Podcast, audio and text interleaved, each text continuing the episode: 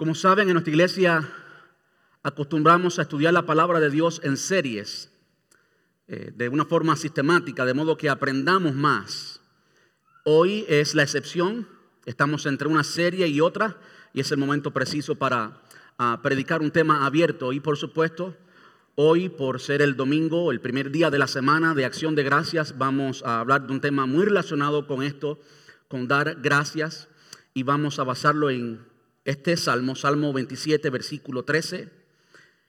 El salmista David está escribiendo y dice, hubiera yo desmayado si no creyese que veré la bondad de Jehová en la tierra de los vivientes. Hubiese yo desmayado si no creyese que veré la bondad de Jehová en la tierra de los vivientes. Ayúdame a orar. Amante Rey, te damos muchas gracias en esta tarde, Señor. Gracias por el gran gozo, Señor, de poder entrar en tu presencia todos juntos y reconocerte, alabarte, bendecirte, exaltarte, Señor, por encima de cualquier cosa. Por encima de cualquier cosa buena que nos gusta y que nos agrada, Señor, y por encima de aquellas cosas que no nos agradan, por encima de cualquier problema, reconocemos que tú eres más grande. Por encima de cualquier situación presente, Señor, reconocemos que tú eres todopoderoso Reconocemos, Señor, que tú eres digno de nuestra alabanza, de nuestra adoración, Señor. Gracias por este privilegio tan lindo, tan especial que tenemos cada uno de tus hijos e hijas en poder entrar en tu presencia y decirte, Señor, lo mucho que significas para nosotros. Decirte, Señor, cuánto te amamos. Muchas gracias, Señor. En esta hora, Padre, vamos a estudiar tu palabra y queremos rogarte que tú nos hables. Señor, necesitamos oír tu voz, necesitamos oír de ti, necesitamos dirección tuya, Señor. Como ovejas tuyas, como bien dijo tu amado Jesús, que tus ovejas escuchan tu voz, necesitamos hoy oír esa voz tuya, Señor. Te rogamos, por lo tanto, que nos hables. Te rogamos, Señor, que quites cualquier inquietud en nuestro corazón, cualquier pensamiento, cualquier emoción contraria a Dios y que tu palabra caiga en nuestro corazón. Padre, que tu Espíritu Santo que está en este lugar se pasee. Que se pasee en este lugar y ministre a cada necesidad, Señor. Tú sabes cuánta necesidad hay en tu pueblo. Ministra Dios a cada necesidad presente aquí en esta tarde.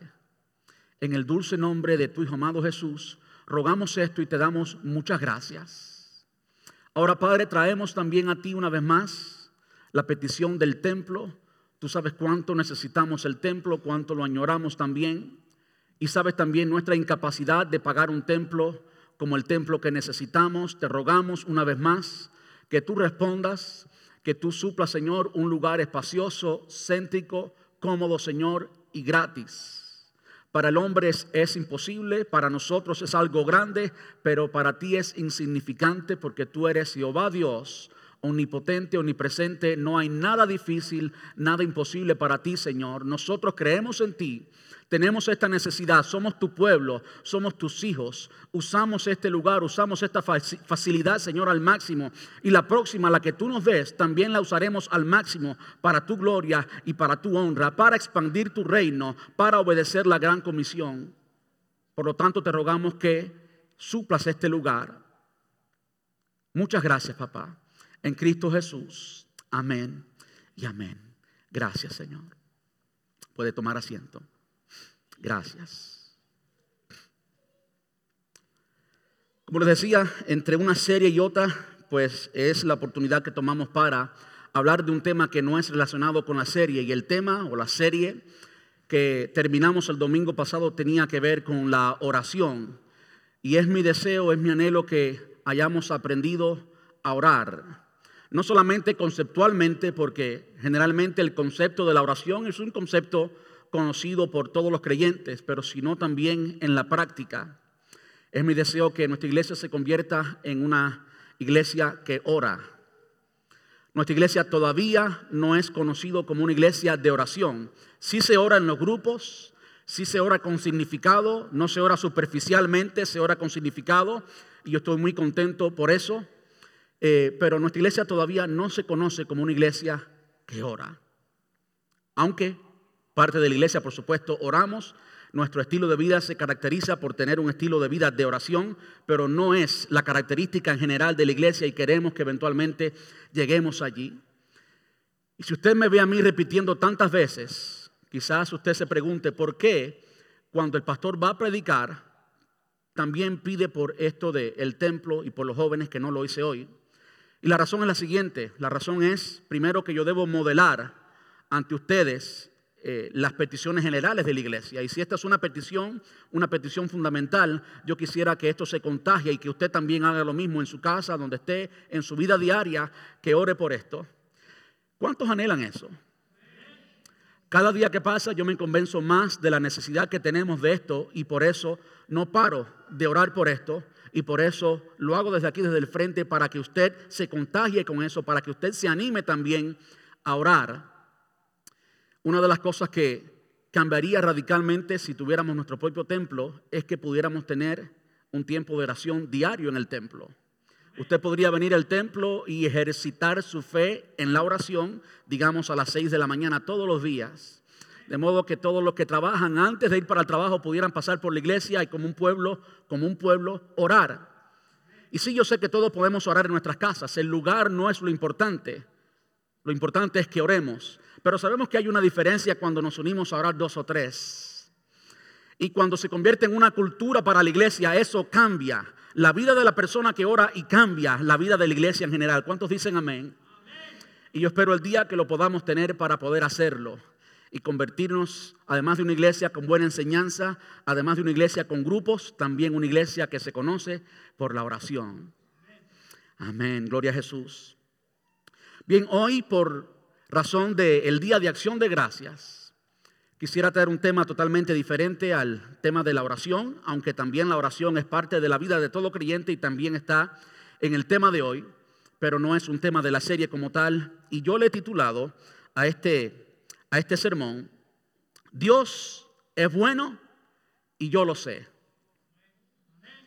¿Cuántos dicen amén a eso? Dios es bueno y yo lo sé. Es una convicción que debe latir en el corazón de cada uno de nosotros. Digo convicción porque tenemos que estar convencidos de lo bueno que es Dios. Si usted no está convencido con absoluta certeza de lo bueno que es Dios, quizás sus circunstancias presentes, quizás los problemas a su alrededor, quizás los problemas en su familia, una enfermedad, una muerte, una condición económica, pueda decirle a usted y pueda apagar eh, el deseo que usted tiene de alabar a Dios por lo bueno que Él es. Yo creo que a nadie le gusta alabar a alguien malo. ¿Verdad que, ¿verdad que es así? Las personas malas no reciben alabanza de nadie. Todo lo que reciben es crítica y desprecio. ¿Sí o no? Si no estamos convencidos de la bondad de Dios, si no estamos convencidos de lo bueno que es Dios, pueden haber muchas cosas que roben nuestra alabanza a Dios. Y yo no sé cuántos de ustedes entienden lo que estoy tratando de comunicar. ¿Cuántas veces oímos en nuestro círculo de influencias, oímos en los medios, oímos aquellos que son o se dicen ateos, que no creen en Dios? Y la primera razón por la cual muchos no creen en Dios es porque si Dios es bueno, ¿sí o no?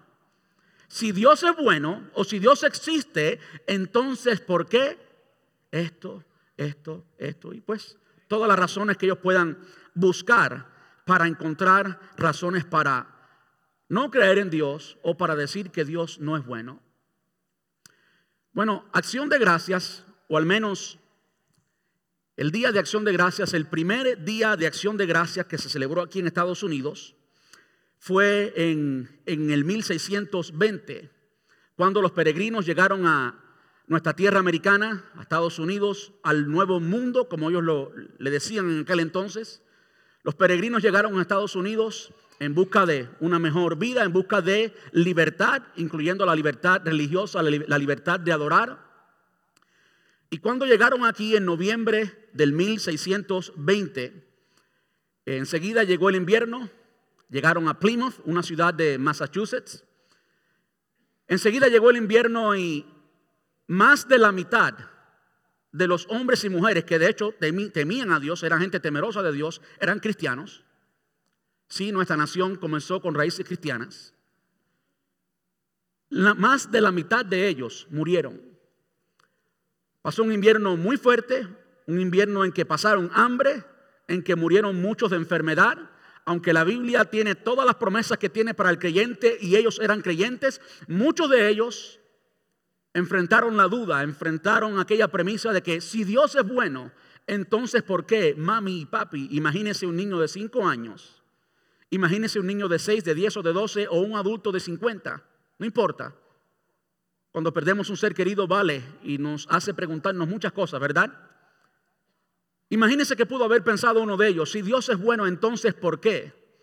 Si Dios nos ha traído hasta aquí, si hasta aquí le hemos honrado, si hasta aquí le hemos bendecido, si hasta aquí le hemos adorado, si hasta aquí hemos tratado de vivir en santidad, si hasta aquí la Biblia es nuestra guía de fe y conducta, entonces ¿por qué? Lo cierto es que más de la mitad de ellos murieron. Ahora es gracioso como Dios a veces suple o como Dios en su soberanía y en, su omnisciencia y en su omnipotencia, como Él hace las cosas. Estando allí en esa condición difícil en que niños tenían que cocinar, niñas tenían que atender y lavar la ropa de los hombres y sus hermanos o amigos, otros peregrinos. El Señor envía a un indio, un indígena, un nativo de, de acá, y ese nativo le hablaba inglés al nativo. Hay mucho que, hacer razón al respecto, cómo es que este nativo hablaba inglés y podemos encontrar las raíces. Lo cierto es que de una forma inesperada, de una forma que ellos no la esperaban de ninguna manera, una forma ilógica, Dios en su soberanía trajo a esta persona, este indio, Squato era el nombre del indio, y este indio pues ayudó a los peregrinos, de modo que los peregrinos pudieron cazar y sembrar. Enseñaron, por ejemplo, cómo usar eh, pescados para usarlo como fertilizante y que así pudieran producir, pudieran cosechar. Y cosecharon, cosecharon perdón, mucho maíz, calabaza y también beans o frijoles o frijoles, como le dirían en algunos países, o habichuelas. Y los latinos tenemos tremendo arroz con mango formado con eso. Por eso si lo decimos en inglés, beans, ya, solucionamos todo eso, ¿verdad? pues ellos pudieron sembrar. Y fue entonces como producto de esta cosecha y de la cacería y de la, la, relación que hubo entre las tribus indígenas o nativos de aquel entonces y los peregrinos, que se pudo celebrar el primer día de acción de gracias. Y a mí me causa curiosidad, me llama la atención mucho cómo es que niños, familiares que habían perdido su padre, su madre, un amigo, un hermano, unos meses atrás, que habían pasado hambre, todavía creían que Dios era bueno. ¿Dónde estaba la fe de estos peregrinos? Que ni aún esas circunstancias adversas, aún la muerte, el hambre, la enfermedad, pudo conmover la fe de esos peregrinos. Ellos fueron los que trajeron la fe a América y América llegó a ser por mucho tiempo la nación cristiana más grande del mundo, al menos en la era moderna. La fe de ellos no flaqueó, ¿Cómo es que ellos podían decir Dios es bueno a pesar de los problemas que habían tenido? ¿En qué estaba fundada su fe? Y mi deseo que en esta tarde nuestra fe sea fundada en la palabra de Dios y no solamente en la palabra de Dios como, como, como libro, sino en el producto de lo que es conocer la palabra de Dios. Me estoy refiriendo a conocer a Dios. Ellos conocían tanto al Señor que las circunstancias no cambiaban lo que ellos creían. En otras palabras, ver a mami y papi morirse, no le decían a ellos que Dios era malo. Ellos continuaban creyendo que Dios era bueno.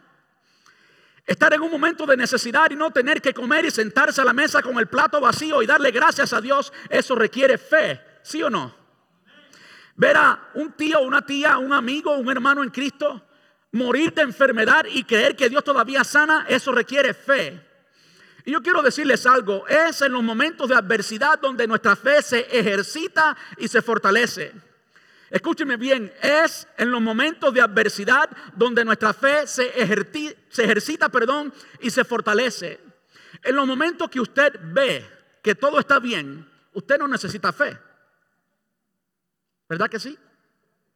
Si todo anda bien, si hay comida en la mesa, si hay salud, si hay prosperidad, si hay amor, si está la familia, usted no necesita fe.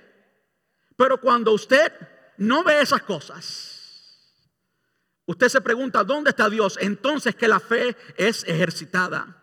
Y tenemos que pensar en la fe como cuando hacemos ejercicio físicamente. Cuando alguien va al gimnasio, ¿qué hace en el gimnasio? Hace resistencia a un peso, ¿verdad que sí? Y hace muchas repeticiones de cierto ejercicio. Hace resistencia así. Lo que hace resistencia es algo que no pesa, pues los músculos no se van a desarrollar, ¿verdad que sí? En la medida que crezca la resistencia, en la medida que crezca la adversidad y se continúe ejercitando, es que los músculos y la salud de esa persona va a mejorar y va a crecer. Yo creo que así es en la vida cristiana. Nuestra fe se fortalece, nuestra fe se hace cada vez más real en los momentos de adversidad, no en los momentos de gloria. Yo quiero llevarles al Salmo 27. Y no fueron solamente los peregrinos los que pasaron por momentos difíciles, sino que gente de Dios, como el rey David, un hombre que conocemos la palabra, dice que era conforme al corazón de Dios y por encima de las muchas faltas que vemos en David, lo cual nos debe traer a nosotros esperanza. Cuando vemos que alguien como David, alguien que eh, era un hombre que le gustaba a las mujeres, para hablar del defecto de David, aún así, y saben lo que quiero decir, ¿verdad? Aún así, era un hombre que sabía arrepentirse. Era un hombre que sabía humillarse delante de Dios. Era un hombre que, reconocía sus faltas. Y no son palabras mías, sino las de Dios cuando dice que este hombre era conforme al corazón de Dios. Y aunque David llegó a ser un hombre conforme al corazón de Dios, sí, no cuando estuvo deseando a saber, sino después, es un proceso. Esto de un hombre conforme al corazón de Dios es el final del proceso, no el principio, es el resultado. Entiendo eso. Este hombre, aun siendo un hombre de Dios, pasó por muchas necesidades. Y el Salmo 27 es una declaración de fe gloriosa. Es una declaración de fe en la que él se habla a sí mismo. Es una declaración de fe en la que Él le habla a la necesidad, en la que Él le habla a las circunstancias, en la que Él le habla a lo que está enfrente de Él y le dice a lo que está enfrente de Él que su Dios, que el Dios en el cual Él cree es mayor que todo eso. Y ustedes que tienen Biblia pueden buscarlo conmigo, no estará en sus pantallas.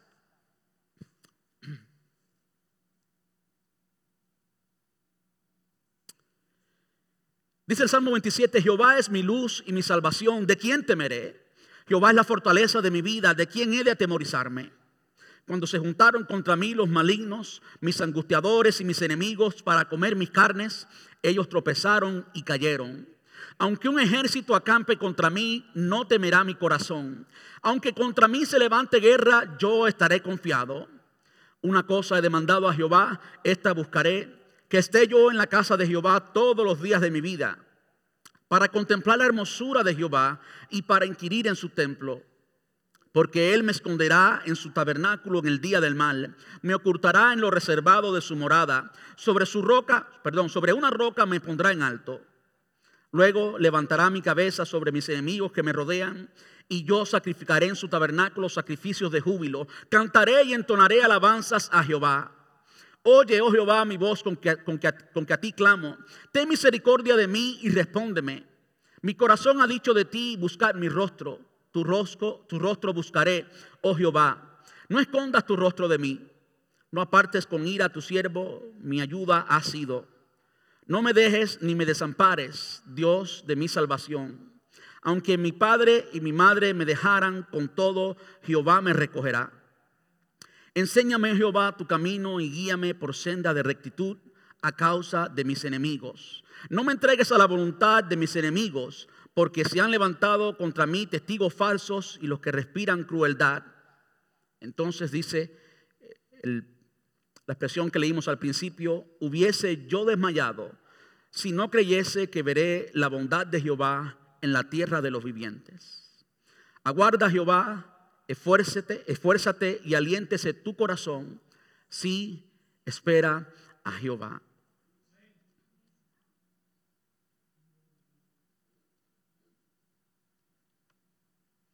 Yo quisiera que viéramos por un momento las condiciones en las que David escribe este salmo.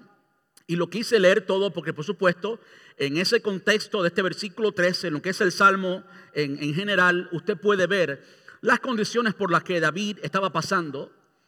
Y ha sido muy difícil encontrar exactamente cuáles eran esas condiciones. Es decir, cuando habla, por ejemplo, de los enemigos, es, ha sido difícil identificar claramente quiénes eran esos enemigos. Lo cierto es que hubieron varias ocasiones en la vida del salmista, en la vida del rey David, en las que todas estas condiciones se cumplían. De modo que no podemos eh, decir que fue en un momento específico u otro, porque hubieron varios momentos en los cuales estas condiciones se daban, todas ellas. Entendemos que en un momento David fue perseguido por su propio hijo para quitarle el trono. Imagínese el dolor de un padre cuando su hijo lo está buscando para quitarle el trono. Ni siquiera me puede pasar por la mente que mi hijo un día pueda levantarse en contra mía a esa, a esa manera. Ni siquiera me pasa por la mente, mucho menos llega a mis emociones. Y si pienso un poquito en eso, pues empiezo a llorar, porque a quien no le duele eso. Era perseguido por enemigos crueles, esta es la condición en la cual él estaba. Ahora aunque él era perseguido por crueles enemigos, ¿dónde estaba él? ¿Qué es lo que anhelaba él? Si vemos el versículo 4 y enseñamos una serie completa acerca de esto. Él decía, orando en el templo, una cosa he demandado a Jehová, esta buscaré, que esté yo en la casa de Jehová todos los días de mi vida, para inquirir en su templo. Él estaba orando en el templo. Este es el pasaje en el que la Biblia nos declara, aunque mi padre y mi madre me dejaran, con todo Jehová me recogerá. De modo que entendemos que David estaba lejos de su madre y de su padre, lejos de su familia, estaba solo, es lo que esto significa. Y además de eso era víctima de falso testimonio. Era víctima de lo mucho que la gente dice. Era víctima de, como lo decimos caribeña, caribeñamente o en caribeño, era víctima del chisme y de la murmuración. Estas eran las condiciones en las que David escribe este salmo y es en este contexto que David dice, hubiera yo desmayado. Y entendemos claramente por qué hubiera desmayado por todas estas condiciones. Y yo me pregunto, ¿cuántas veces hay personas aún dentro de la iglesia, aún dentro del pueblo de Dios, que están simplemente existiendo? que no están viviendo, que no están disfrutando el potencial de su vida cristiana, que no están disfrutando eh, lo que es vivir con Dios, lo que es vivir con el favor de Dios, lo que es vivir en el propósito de Dios. Yo creo que cuando una persona conoce el propósito para el cual nació, cuando una persona conoce a Dios, encuentra en Dios todo. Todo lo que tú necesitas está en la misma persona de Dios. Nótese cuando el Señor hizo la creación, Génesis capítulo 1. El Señor hizo, por ejemplo, la tierra y a la tierra le ordenó, le ordenó a la tierra como recurso que brotara plantas. De modo que las plantas se nutren de ese recurso al cual Él le dio una palabra. Así fue como surgió la creación. Eso es lo que creemos nosotros los cristianos, aunque nos digan locos. Él habló le habló a la tierra y le dijo a la tierra, produzca la tierra hierba verde. Y la tierra produjo hierba verde. Y esa hierba vive de la tierra. Luego le habló a las aguas, produzcan seres vivientes. Y de ahí surgieron los animales y demás. Y es por eso que las plantas necesitan de la tierra, también del agua, por supuesto, y los seres, eh, los animales, el reino animal eh, también depende del agua. Él le habló un recurso y de ese recurso salió un producto y ese producto es dependiente de ese recurso, ¿sí? Lo vemos en las plantas, lo vemos en los animales. Ahora yo te pregunto, ¿con quién habló Dios cuando nos hizo a nosotros?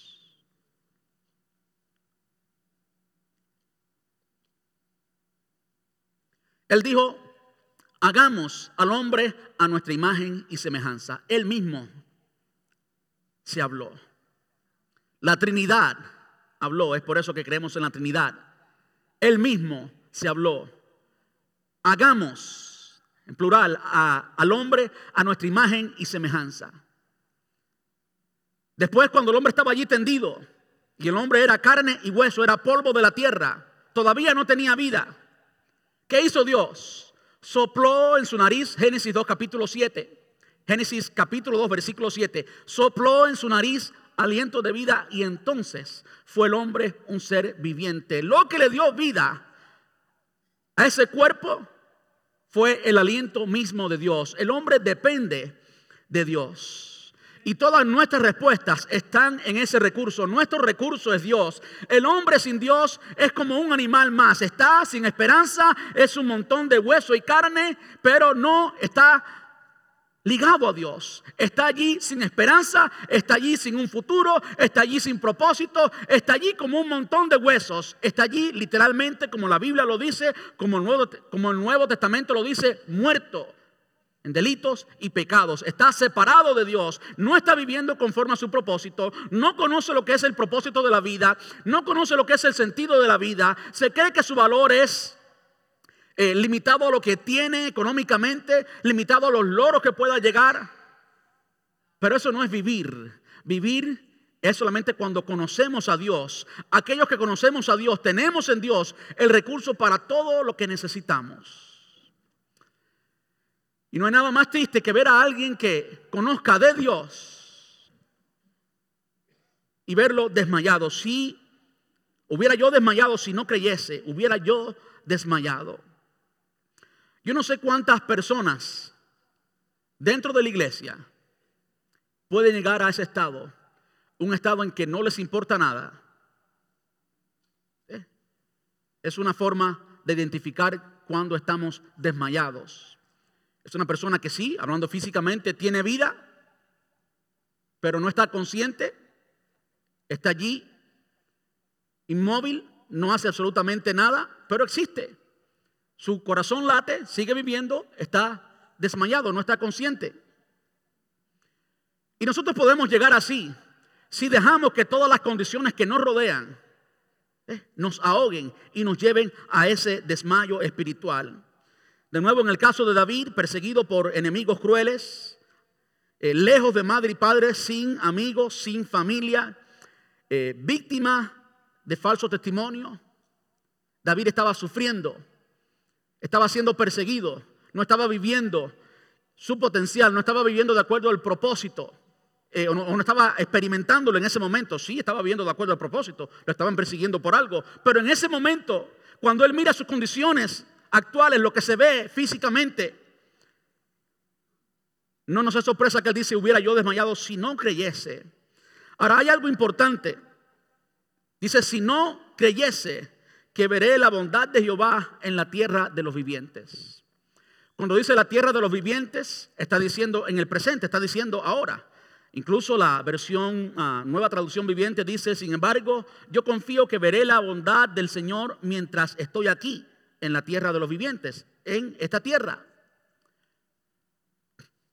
De modo que él tenía esperanza, no solamente que en el reino venidero, no que en la otra vida, por decirle así, él iba a ver la bondad de Jehová, sino que en esta vida, a pesar de las condiciones por las cuales él estaba pasando, él iba a ver la bondad de Jehová. En otras palabras, que todo lo que Dios había prometido, que todo lo que Dios le había hablado, el hecho de que él había sido ungido, el hecho de que alguien fue allí a buscar un rey a su familia y lo vio a él y lo escogió a él, había un plan de Dios, había un propósito de Dios, había un destino final para la vida de este hombre. Lo que él está diciendo es, yo creo que antes que muera mis ojos van a ver el plan de Dios que antes que yo muera mis ojos van a ver el propósito de Dios, que yo veré la bondad de Jehová, lo bueno que es Dios en la tierra de los vivientes. Que yo lo veré en esta vida.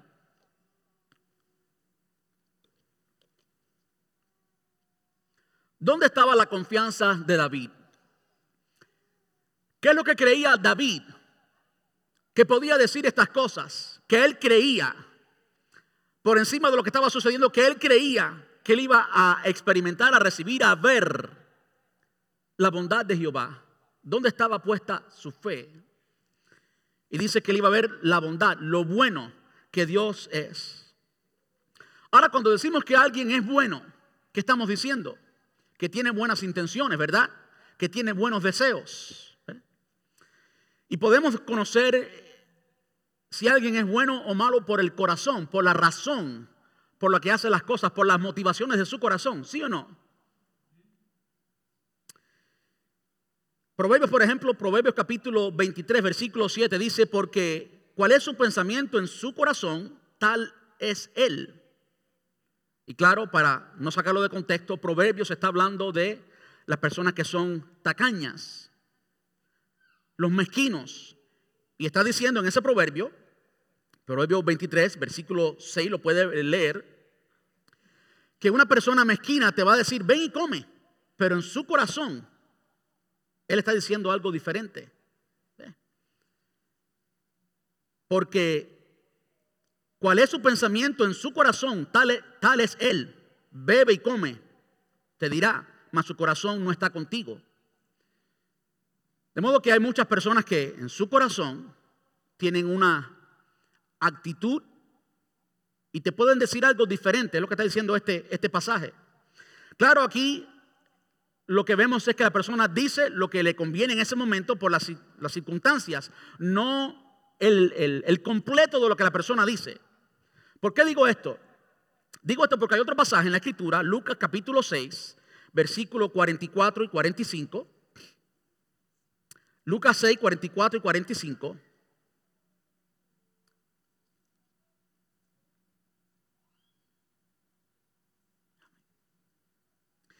En que el Señor Jesús dice, el árbol se identifica por su fruto, los higos no se recogen de los espinos y las uvas no se cosechan de las zarzas.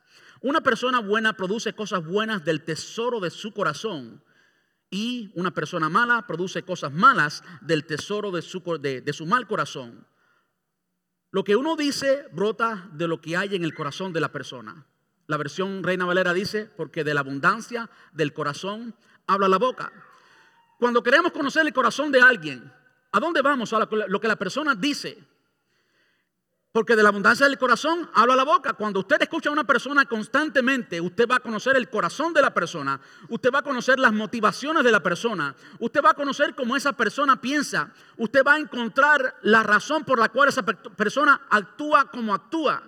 ¿Y cómo usted lo sabe si usted no está ahí dentro? Lo conoce porque de la abundancia del corazón habla la boca. La persona repite inevitablemente lo que hay en el corazón de alguien sale.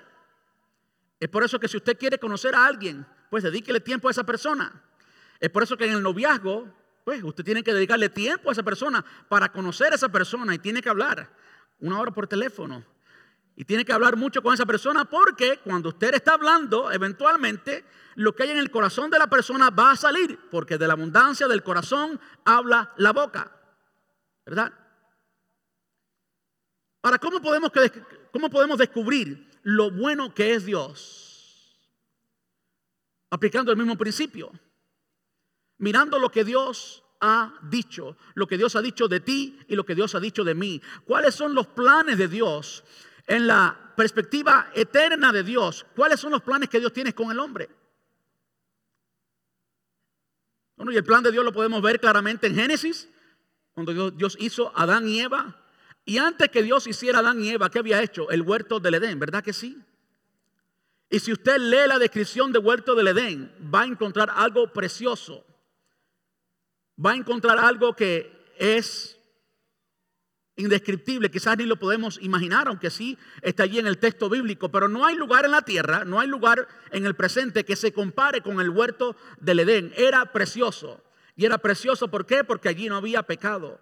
Inicialmente, allí no había pecado, por eso era precioso. Todo eso Dios lo tenía para el hombre. Dios había suplido todo lo que el hombre necesitaba, absolutamente todo estaba allí en el huerto del Edén porque Dios es así de bueno. Y es por eso que cada, en cada etapa de la creación, cuando Dios terminó, Génesis dice, envió Dios que todo lo que había hecho era bueno y lo bendijo Dios. ¿Verdad que sí? ¿Era como? Era bueno. Toda buena dádiva y todo don perfecto viene de Dios. Todo lo que Dios da es bueno. Los deseos de Dios para, para ti y para mí son deseos buenos. Y puede ser que en un proceso, ¿ve? Dios nos haga pasar por un momento difícil. Puede ser que en un proceso estemos pasando por una necesidad u otra, pero el fin es bueno. Y la única razón por la cual pasamos por esos procesos es porque tenemos que ser mordeados. ¿Verdad? Como vivimos en un mundo de pecado, por eso existe el dolor. Y hay mucho que podamos hablar acerca de por qué el dolor y por qué tenemos que sufrir y demás y demás y demás. Lo cierto es que en el plan y el propósito de Dios es siempre bueno. Dios nunca se complace cuando estamos sufriendo. Dios no dice, ahora voy a hacer sufrir a mi hijo, qué bueno, y se alegra. No, Dios no dice así. Eso no le cabe en la mente a nadie, ¿verdad? Dios tiene buenos planes para con nosotros. Yo quiero que vaya conmigo a Juan capítulo 17.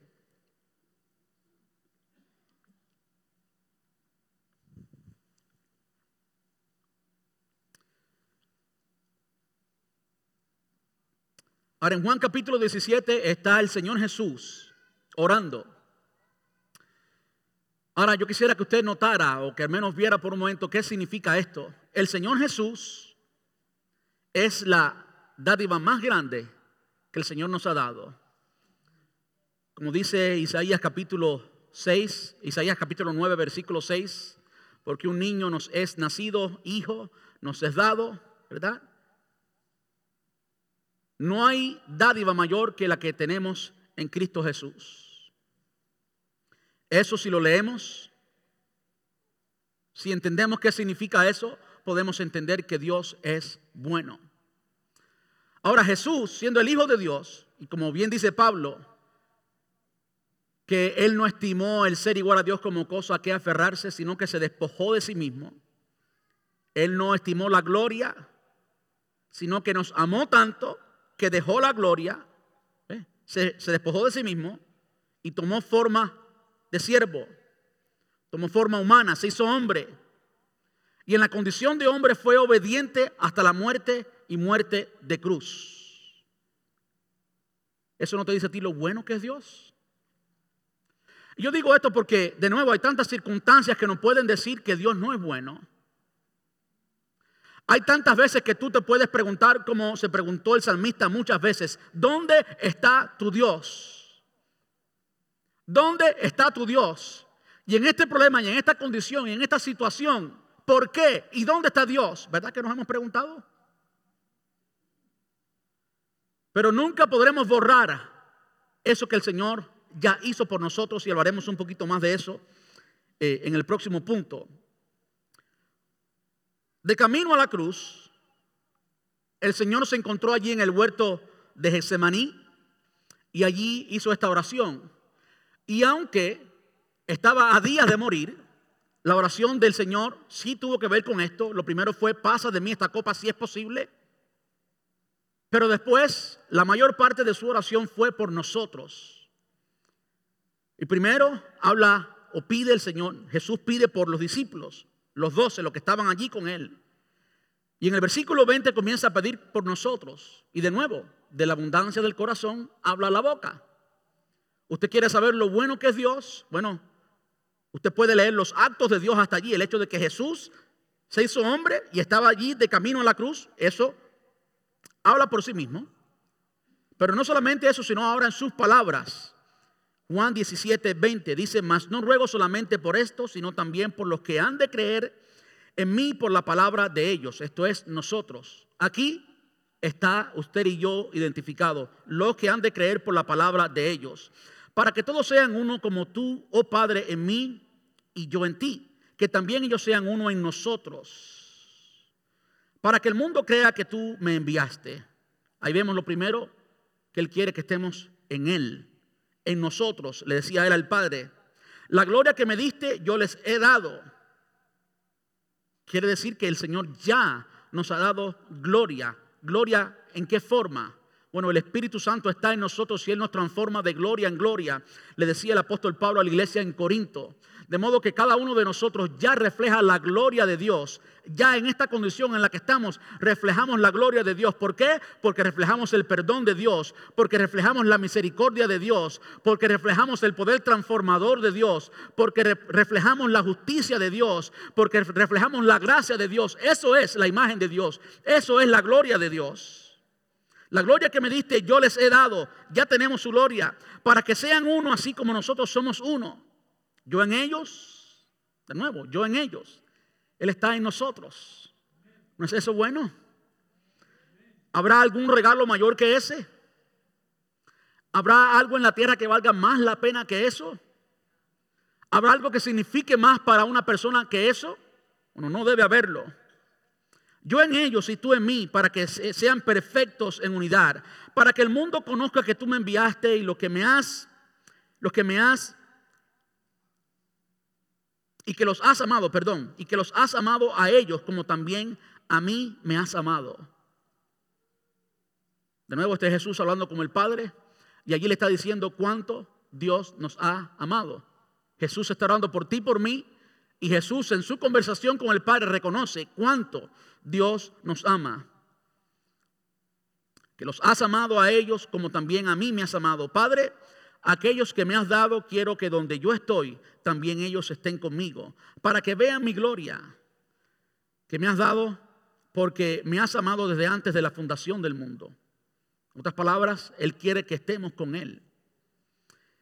Y les he dado a conocer tu nombre y lo daré a conocer aún para que el mundo, para que el amor que con que me has amado esté en ellos y yo en ellos. Y vemos la oración de Jesús específicamente por nosotros. Y vemos en esta oración que el Señor quiere, primero que nada, habitar en nosotros. Él quiere habitar en nosotros, Él quiere estar con nosotros y Él quiere que reflejemos su gloria. Y yo sé que usted está pidiendo, bueno, pero eso no resuelve nada. Eso no resuelve mis problemas en el presente. Y sí, eso quizás no resuelva tu circunstancia en el presente, pero sí resuelve tu eternidad. ¿Sí o no? Este es el pensamiento de Dios y esto es lo que Dios declara de tu eternidad. Su deseo para ti es estar siempre contigo. Y yo prefiero estar enfermo con Dios que sano sin Dios. ¿Verdad que sí?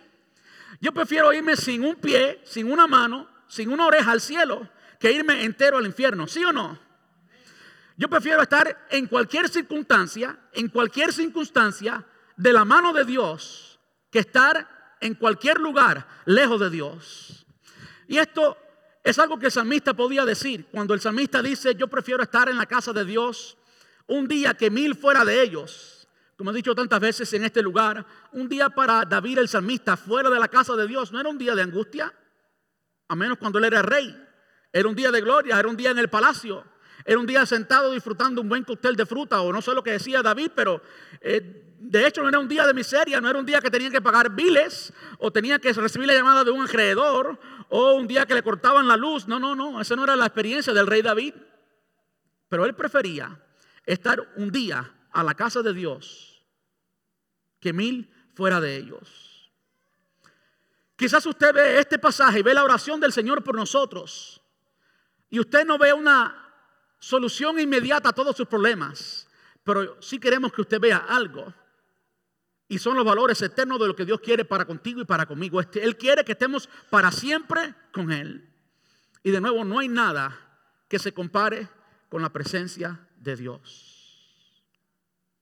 En los versículos anteriores, cuando Él clama por los doce discípulos, una de las cosas que Él dice es, no ruego que los quites del mundo, sino que estés con ellos en el mundo. Yo creo que nuestra perspectiva acerca de cómo Dios va a actuar muchas veces debe cambiar de acuerdo a lo que la palabra nos dice. El deseo de Dios no es, o la oración de Jesús en este caso, no es que el Señor nos quitara de las circunstancias. Yo sé que hoy en día se predica un evangelio, un evangelio estilo microwave. Queremos llegar y orar y que enseguida toda circunstancia sea removida, como en una ocasión hoy yo una oración de un predicador muy conocido y escribí un, buen eh, comentario allí en, creo que en Facebook fue que lo, Porque su oración era que me levante hoy y que el mundo entero caiga bajo mis pies. ¿Eh? Como si, como si fuera así por magia, tocar un botón y que todo es. Y muchas veces nos encontramos deseando eso cuando Dios quiere darnos lo opuesto. Cuando en el corazón de Dios lo que hay es algo diferente. No, no quiero que los libres del mundo, sino que estés con ellos en el mundo. Porque es a través de los problemas y a través de las circunstancias que podemos ver la majestad de Dios.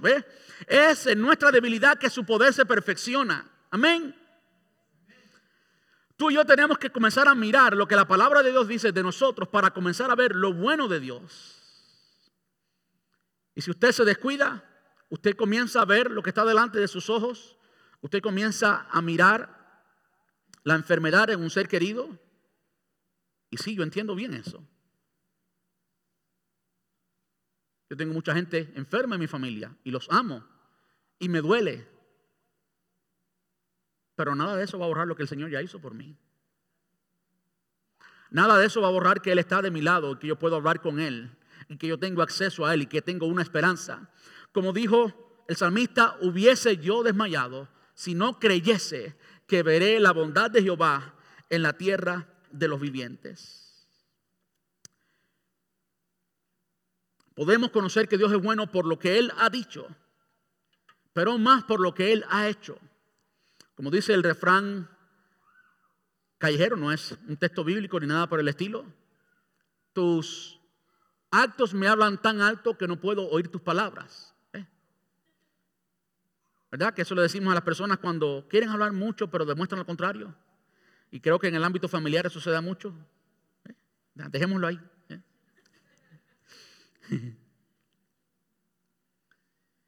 No vale de nada que, alguien nos diga muchas cosas lindas y que después no las haga, ¿verdad que sí? Bueno, el salmista también estaba en esa condición en el Salmo 103. Y yo sé que estaba en esa condición porque el Salmo 103 comienza diciendo, bendice alma mía a Jehová y bendiga todo mi ser su santo nombre. Bendice alma mía a Jehová y no olvides, no olvides ninguno de sus beneficios.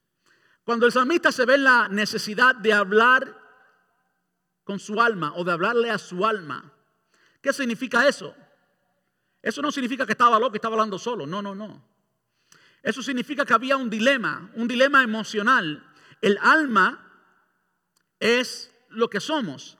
El alma, allí está el acento de la voluntad, las emociones, el corazón, no el corazón físico sino el acento de la voluntad y las emociones. Quiere decir que sus emociones le estaban diciendo lo contrario.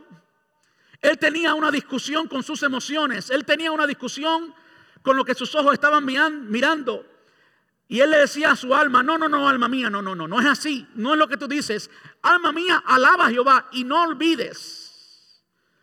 Como que lo que él estaba mirando estaba intentando borrar todas las cosas que ya Dios había hecho con él y por él. Y él en esta ocasión le dice a su alma, no, no, no olvides, alma mía, alaba a Jehová. Las emociones decían, no alabes a Jehová. Las emociones decían, quéjate. Las emociones decían, mira lo malo que está sucediendo. Las emociones decían, mira las circunstancias. Él decía, alma mía, alaba a Jehová. Alma mía, no olvides ninguno de sus beneficios. Y entonces comienza a enumerar esos beneficios.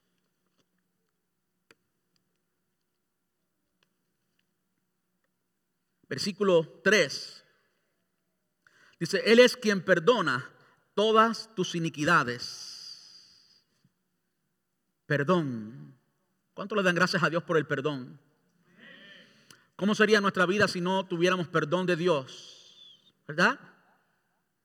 ¿Cuántas veces le hemos dado gracias a Dios por el perdón de Él? ¿Cuántas veces hemos permitido que algo que queremos, ni siquiera algo que necesitamos, algo que queremos, obstaculice que le demos gracias a Dios por el perdón de Él. Estamos enfocados en aquellas cosas materiales que son pasajeras, que no tienen valor, que el día de mañana no van a significar nada, que posiblemente en un mes no signifiquen nada, que pierden el valor fácilmente. Y estamos tan enfocados en eso que no podemos darle gracias a Dios por su perdón. No olvides ninguno de sus beneficios. Él es quien perdona todas tus iniquidades, el que sana todas tus dolencias. Y ahorita hablaré un poco más de la sanidad. el que rescata del hoyo tu vida, el que te corona de favores y misericordias, el que sacia de bien tu boca, de modo que te rejuvenezcas como el águila. ¿Cuánto le dan gracias a Dios por la comida? Amén, amén, seguro que sí. Yo puedo hablarle mucho de esto. Y claro, hoy vivo en Estados Unidos y básicamente tenemos la capacidad de elegir qué vamos a comer. Oh, ¿qué quiero comer hoy? ¿Qué me apetece hoy? ¿Eh? ¿Verdad que sí?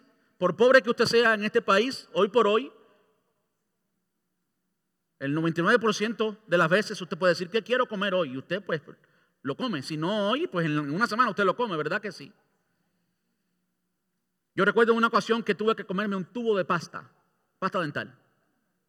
Imagínense el hambre que tenía.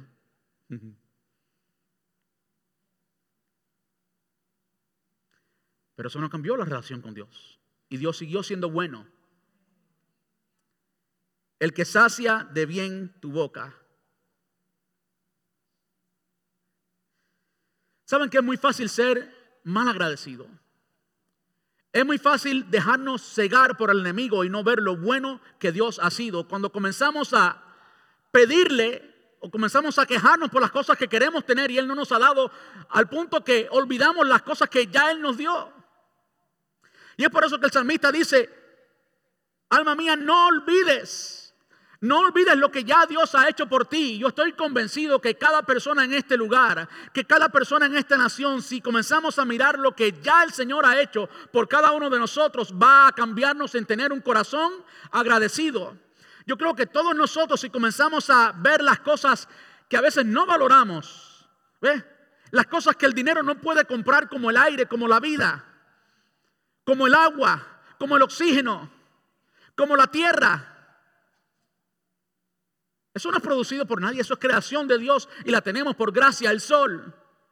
¿Y cuántas veces nos levantamos y no pensamos en absolutamente nada de eso y comenzamos a quejarnos y comenzamos a oír el chisme del mismo infierno, el diablo susurrando en nuestros oídos, pero no tienes esto? Pero mira tu cuenta bancaria, pero mira esta relación, pero mira que no tienes trabajo, pero mira esto, mira lo otro y terminamos allí acongojados, terminamos allí como un cristiano que no tiene vida, que no tiene un salvador, que no tiene un rey y señor, un cristiano sin propósito, cuando el Señor ha cambiado el cielo y la tierra para que tú y yo tengamos lo que tenemos, no solamente materialmente, sino espiritualmente que se de bien tu boca de modo que te rejuvenezcas como el águila. Jehová es el que hace justicia y derecho a todos los que padecen violencia. Sus caminos notificó a Moisés y a los hijos de Israel sus obras. Misericordioso y clemente es Jehová, lento para la ira y grande misericordia. Si el Señor se irá por nosotros, como lo hacen algunos hombres, ¿qué sería de nosotros? Lento para la ira y grande misericordia. No contenderá para siempre, ni para siempre guardará el enojo. No ha hecho con nosotros conforme a nuestras iniquidades, ni nos ha pagado conforme a nuestros pecados. Porque como la altura de los cielos sobre la tierra, engrandeció su misericordia sobre los que le temen. Cuanto está lejos el oriente del occidente, hizo alejar de nosotros nuestras rebeliones. Como el Padre se compadece de los hijos, se compadece Jehová de los que le temen porque Él conoce nuestra condición, se acuerda de que somos polvo. El hombre como la hierba son sus días. Florece como la flor del campo que pasó el viento por ella y pereció, y su lugar no la conocerá más. Mas la misericordia de Jehová es desde la eternidad y hasta la eternidad sobre los que le temen y su justicia sobre los hijos de los hijos, sobre los que guardan su pacto y los que se acuerdan de sus mandamientos para ponerlos por obra. Jehová estableció en los cielos su trono y su reino domina sobre todos. ¿Cuántos dicen amén a eso? ¿Cuántos le dan gracias a Dios por eso? Que Jehová estableció su trono y su trono gobierna sobre todos. No hay nada que se salga de la mano de Él. Toda nuestra vida está en sus manos. La Biblia enseña que ni un cabello cae de nuestra cabeza sin que Él lo sepa. Jesús enseñó el cuidado que Él tiene sobre los, las aves del cielo y los lirios del campo que son insignificantes. ¿Cuánto más cuidado tendrá de nosotros? Versículo 19, mas Jehová estableció en los cielos su trono y su reino domina sobre todos. Bendecid a Jehová vosotros sus ángeles, poderosos en la fortaleza y que ejecutáis su palabra, obedeciendo a la voz de su precepto. Bendecid a Jehová vosotros todos sus ejércitos, ministros suyos, que hacéis su voluntad. Bendecid a Jehová todas sus obras en todos los lugares de su señorío. Bendice, alma mía, a Jehová.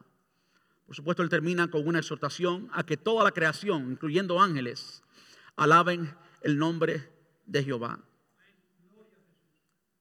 Entonces, seamos hoy agradecidos por lo que ya tenemos. ¿Usted quiere una medicina para su alma? ¿Usted quiere una medicina que lo transformará en alguien de mal agradecido a alguien agradecido? Comience a darle gracias a Dios por las cosas que ya tiene, las cosas que ya Dios le dio. En lugar de enfocarnos en lo que no tenemos, enfoquémonos en lo que ya tenemos. Y le garantizo que usted va a encontrar que lo que usted ya tiene es mucho más de lo que usted necesita. Aún en el ámbito, aún en el ámbito material, lo que usted ya tiene es mucho más de lo que usted está pidiendo. Dios ha sido fiel, Dios ha sido bueno. Ahora yo sé que muchos quizás estén diciendo, pero mira mi condición, mira mi enfermedad. Yo creo que por encima de cualquier otra condición, la enfermedad, nuestra salud, es lo que más nos agobia a veces. ¿eh? Inevitablemente, como decía la semana pasada que hablamos acerca de la oración de fe, la oración de poder y de sanidad, ah, y no voy a repetir el sermón pasado, pero sí quiero decir algo. Aunque usted termine perdiendo un ser querido como lo perdieron los peregrinos por enfermedad, Dios es todavía bueno. El salmista decía en el Salmo, um, buscarlo porque no quiero equivocarme, hubiera yo desmayado si no creyese que veré la bondad de Jehová en la tierra de los vivientes. Claro, eso significa en esta tierra en su vida antes de morir. Es lo que significa eso en ese contexto. Pero nosotros hoy teniendo un conocimiento más amplio, porque no sé si usted sabe esto o no, pero usted debe tener un conocimiento más amplio de Dios que el que tenía el salmista en este momento. Usted y yo hoy tenemos la revelación completa de Cristo. Él no sabía nada de Cristo, al menos no con la claridad que lo sabemos nosotros. Él no sabía mencionar el nombre de Jesús, ni sabía que Jesús nació en Belén porque sucedió después, ¿verdad que sí?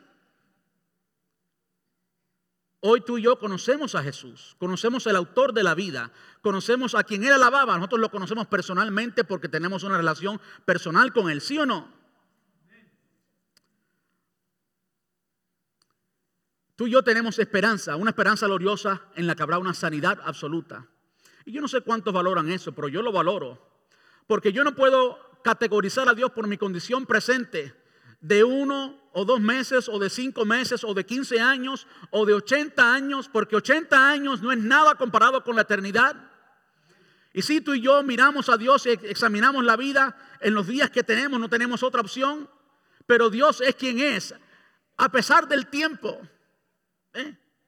Dios es quien es a pesar del tiempo. Y Dios es y será eternamente bueno. Cuando miramos a la eternidad y, miramos el destino que Dios tiene para cada uno de nosotros, no queda opción que decir que Dios es bueno. Porque allí no habrá cojo, ni manco, ni tuerto, ni ninguna otra enfermedad. Allí estaremos para siempre en su presencia. Y por eso solamente yo puedo darle gracias a Dios el resto de mi vida. Por eso solamente podemos tener un corazón agradecido, un corazón que alaba, un corazón que no se queja.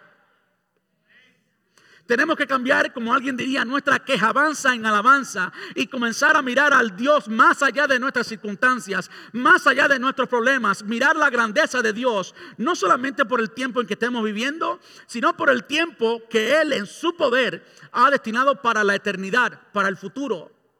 ¿Verdad que sí? ¿Qué usted prefiere? ¿Vivir 15 años?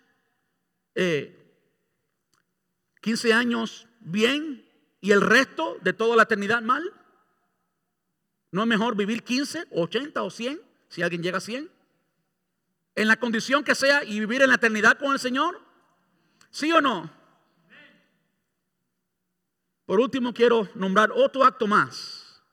Si miramos a la bondad de Dios, podemos ver en lo que Él ha dicho, sus promesas para nosotros, lo que hablaba con el Padre cuando oraba por nosotros, los actos que el salmista decía, no te olvides, oh alma mía, que hemos ya leído y hablado.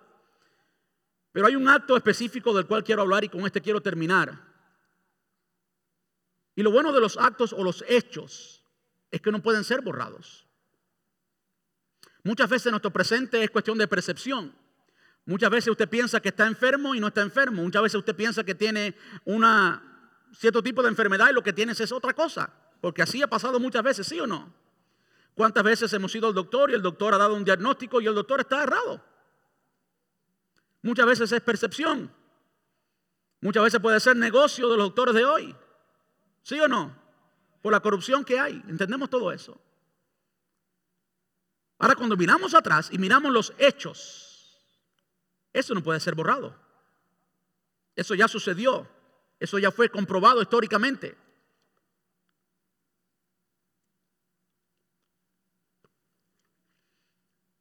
Y el último hecho del cual le quiero hablar es la cruz. No hay nada que usted pueda pasar que pueda borrar la cruz. Y yo entiendo el dolor que puede pasar cualquier persona por la enfermedad de un ser querido, que es lo que más nos duele, perder un ser querido. Nos preguntamos por qué, es lo que más nos duele. Pero aún eso es remediado en la cruz, fue comprado en la cruz.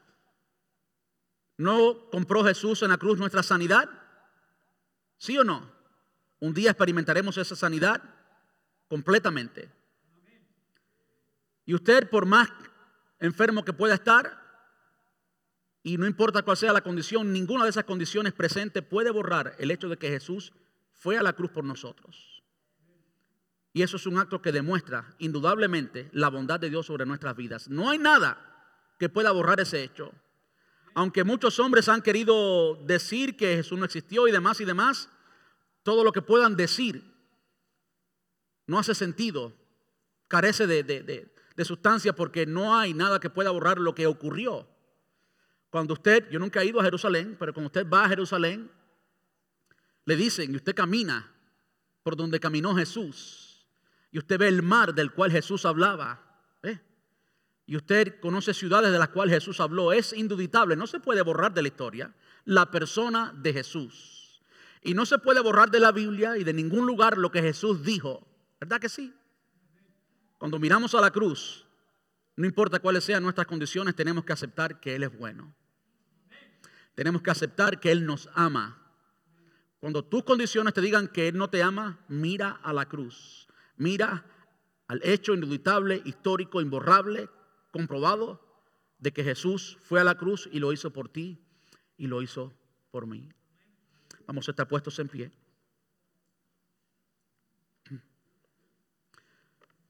Yo no sé si algo de lo que has oído aquí en esta tarde ha, cambiado tu perspectiva.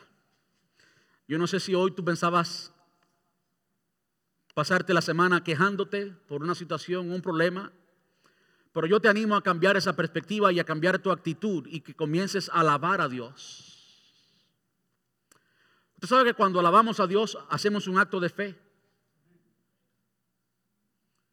Cuando alabamos a Dios hacemos un acto de fe porque estamos exaltando la grandeza de Dios por encima de cualquier circunstancia. ¿sí? Estamos exaltando la hermosura de Dios y diciéndole al Señor que no hay nada en esta tierra que nos pueda distraer porque su hermosura es más grande que cualquier cosa en esta tierra. ¿Sí? ¿Cuántos se animan a alabar a Dios? ¿Cuántos se animan a adorarle? ¿Cuántos se sienten fortalecidos por encima de cualquier circunstancia cuando estamos agarrados de la mano de Dios? ¿Cuántos reciben fuerzas de lo alto de Dios, sobrenatural, cuando nos acercamos a Él?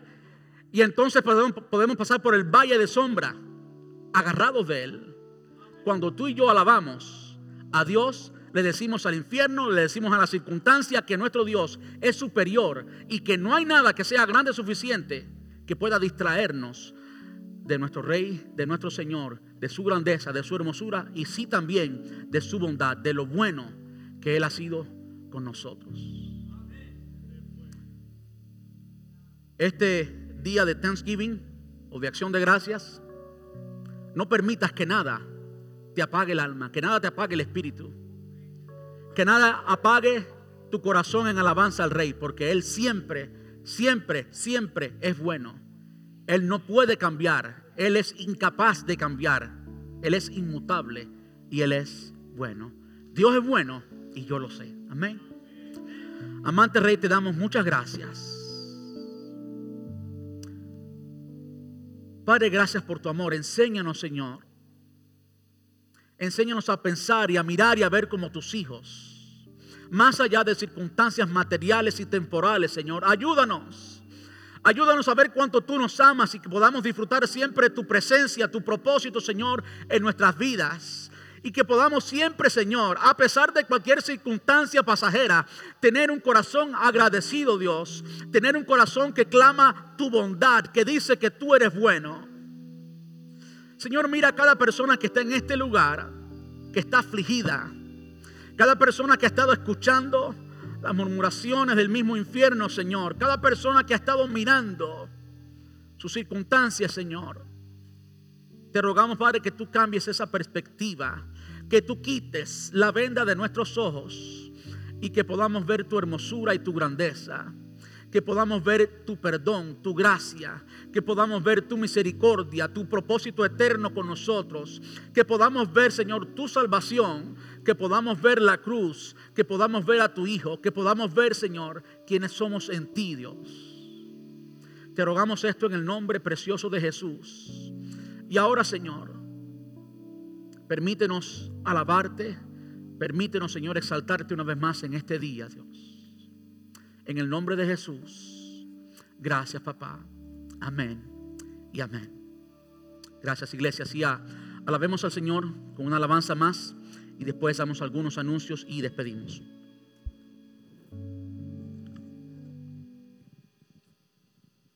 Gracias, Dios.